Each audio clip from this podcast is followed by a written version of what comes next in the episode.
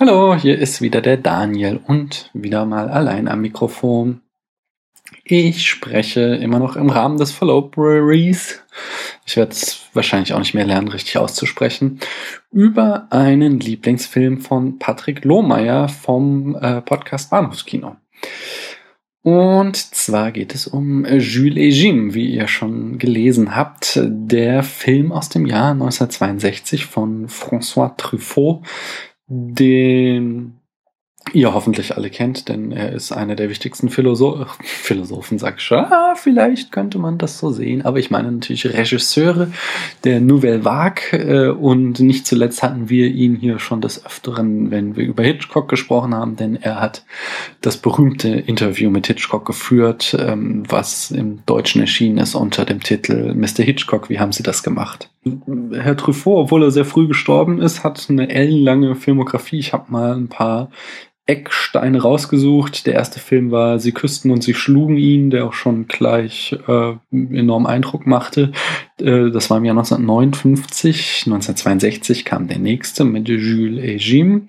Äh, dann, ich habe weitgehend die deutschen Titel genommen, um euch mein Französisch zu ersparen. 1966, ähm, einer der bekanntesten von ihm ist Fahrenheit 451.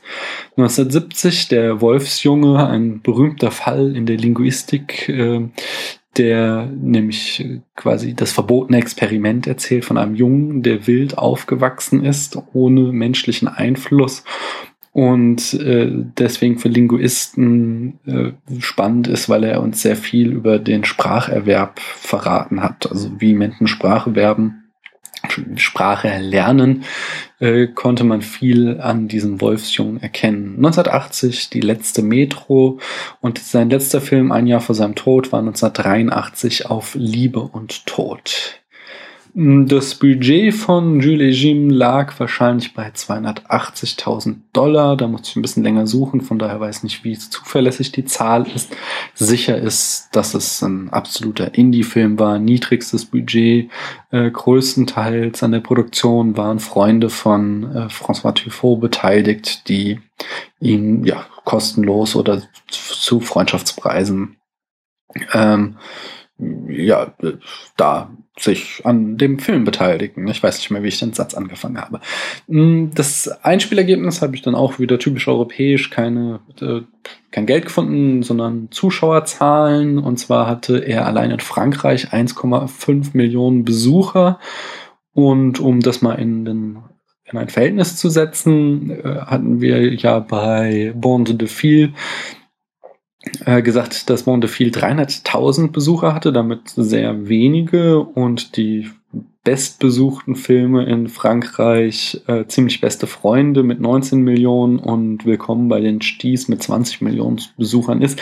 Allerdings beide Filme ja in den 2000ern. Das heißt, äh, 1,5 Millionen Zuschauern in den 1960er Jahren, das ist schon eine Hausnummer.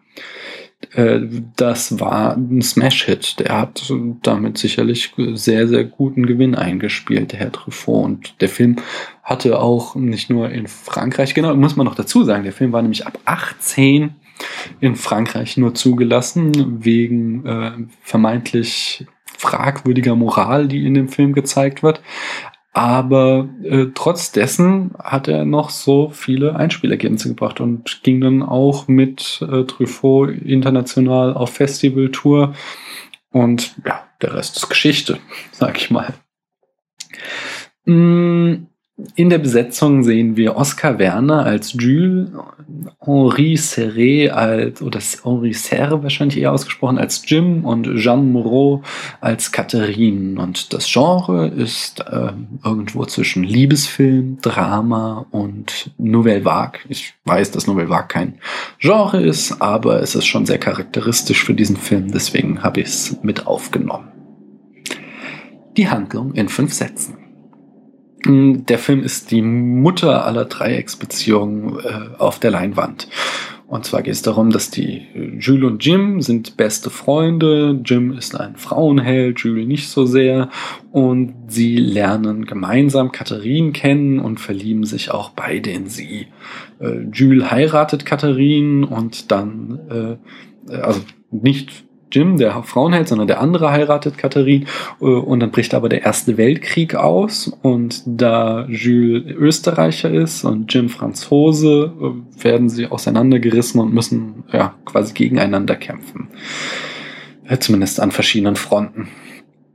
Nach dem Krieg treffen sich dann die drei wieder und sie leben und leiden zusammen in einer Dreiecksbeziehung.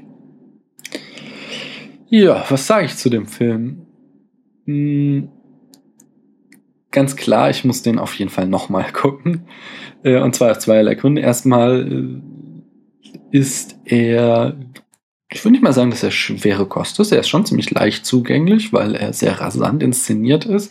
Aber ähm, er hat eine ziemlich spektakuläre Kamera, die äh, ja, man mehr als einmal sehen muss, um wirklich zu begreifen, was François Truffaut da alles mit der Kamera anstellt. Und äh, die Kamera, die führt auch zu dem anderen Problem, nämlich sie lenkte mich von den Untertiteln ab. Ich habe den Film im Original mit Untertiteln geguckt. Und die Untertitel rasten durch, weil sowohl das Voice-Over als auch die Dialoge sehr schnell sind mitunter. Und ich deswegen auch oft einiges nicht so richtig mitbekommen habe. Aber wie gesagt, die, die Bildsprache allein reicht vollkommen, um diesen Film zu verstehen, weil sie wirklich, wirklich gut ist. Mm, ja, da gehe ich auch gleich als nächstes ein, nämlich die Kamera, die, ich glaube, wenn ihr schon mal was von dem Film gehört habt, dann habt ihr auch schon mal was von dem berühmten Fahrradshot gehört, äh, der damals eine technische Meisterleistung war, wo sie einfach, was 1962 noch kein, äh, ja, da, die Kameras waren damals größtenteils noch große, schwere Klumpen. Äh, es gab kaum Handkameras. Äh, ich weiß gar nicht, wann die Handkamera, also ja, doch, also in meiner Reise durch die Filmgeschichte hatte ich ja schon auch im Stummfilm ein paar äh, Filme, wo durchaus auch schon mit Handkamera ähm, gearbeitet wurde, aber trotzdem ist es, war es noch technisch ein Problem, vor allen Dingen, dass die Bilder nicht verwackeln, wenn du sowas machst wie eine Fahrradfahrt, wo sie die Kamera eben auf ein Fahrrad montiert haben und dann vor den Protagonisten herfahren. Das ist so ein der berühmtesten, äh, ja, er hat wirklich trotzdem noch sehr, sehr viele andere, wie so Freeze-Frames benutzt er, ähm, wie das zum Beispiel auch Scorsese macht in, äh, ach, wie heißt er, der Mafia-Film, nicht? Goodfellas. Und genau daran erinnert er auch sehr stark an Scorsese. Das ist so eine, die Kamera, ich habe irgendwo gelesen, hat eine Punk-Attitüde, die ist oftmals richtig so hingerotzt, wie das auch ähm, Scorsese macht. Also der, die ist brillante Bilder liefert sie dir und gleichzeitig wieder ähm, so ganz dreckig und roh und äh, das ist, obwohl es wahrscheinlich unglaublich viel Arbeit drinne steckte, so aussieht, als wäre es eben nebenbei gefilmt worden. Ich meine, ihr, ihr, kennt die Long Takes, die berühmten von Scorsese bestimmt.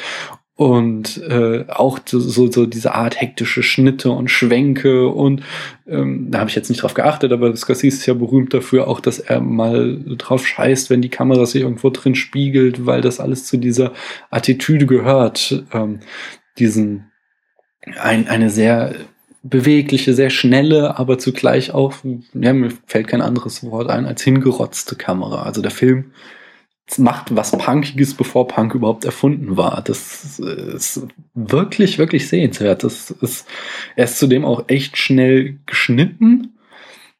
Für die Zeit vor allen Dingen äh, fand ich das sehr beeindruckend. Manchmal schießt er übers Ziel hinaus. Das ist eben, also das ist auch so von dem wenigen, was ich aus der Novelle war, kann, kenne, ganz typisch. In dem Bestreben, so äh, Opas Kino zu beerdigen, wird halt manchmal ein bisschen zu viel des Guten gemacht. Es gibt so Establishing-Shots, die mit Handkamera gefilmt sind, die dann schon arg zittern, wo vielleicht dann doch hier eine statische Kamera angebrachter gewesen wäre. Und manchmal muss man auch nicht irgendwie einen Reißschwenk machen bei einem Dialog, sondern dann wäre vielleicht ein Schnitt auch besser gewesen, äh, weil das dann teilweise doch zu einer unangemessenen Hektik führt, je nach Szene. Aber das sind jetzt, das ist Jammern auf sehr, sehr hohem Niveau. Wenn ich heute, naja, ich will jetzt nicht hier irgendwie kulturpessimistisch klingen, aber wenn ich mehr so Filme wie diesen inszeniert sehen würde, wäre ich sehr, sehr glücklich. Ich kann absolut verstehen, warum der Film so einen Status hat und warum er äh, so ein, auch einen enormen Einfluss hatte auf die Filmgeschichte.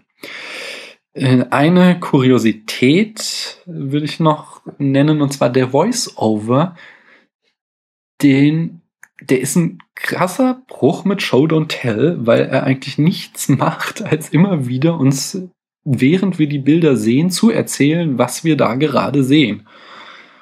Und trotzdem hat er mich jetzt nicht so gestört wie in anderen Filmen, wenn das geschieht. Also der Klassiker in der Kinoversion von Blade Runner, wo wir das genauso gemacht kriegen und äh, das ja einfach nur albern ist, weswegen äh, sich da ja Ridley Scott auch so gegen gewehrt hat, gegen diesen Voice-Over. Und hier macht der Film im Grunde genau das Gleiche, aber irgendwie passt das zu dem Film und funktioniert. Das ist so, das kann ich noch nicht in Worte fassen, sondern ähm, das muss und kann ich bestimmt besser erörtern, wenn ich mich da mal öfter nochmal an diesen Film heranwage. Das ist auf jeden Fall auch ein heißer Kandidat, dass wir da mal irgendwann nochmal eine Spätfilmfolge, eine richtige drüber machen, denke ich. Ich gebe ihm jetzt mal vier Sterne und äh, ein Herz. Äh, auf Letterbox kann man auch noch ein Herz vergeben, wenn einem Filme gefallen, besonders gefallen, ganz unabhängig von ihrer Qualität. Und äh, kann mir vorstellen, dass bei einer wiederholten Sichtung der sogar noch ansteigen wird in meinem Ansehen. Hat mir auf alle Fälle sehr viel Spaß gemacht und lege ich euch sehr ans Herz.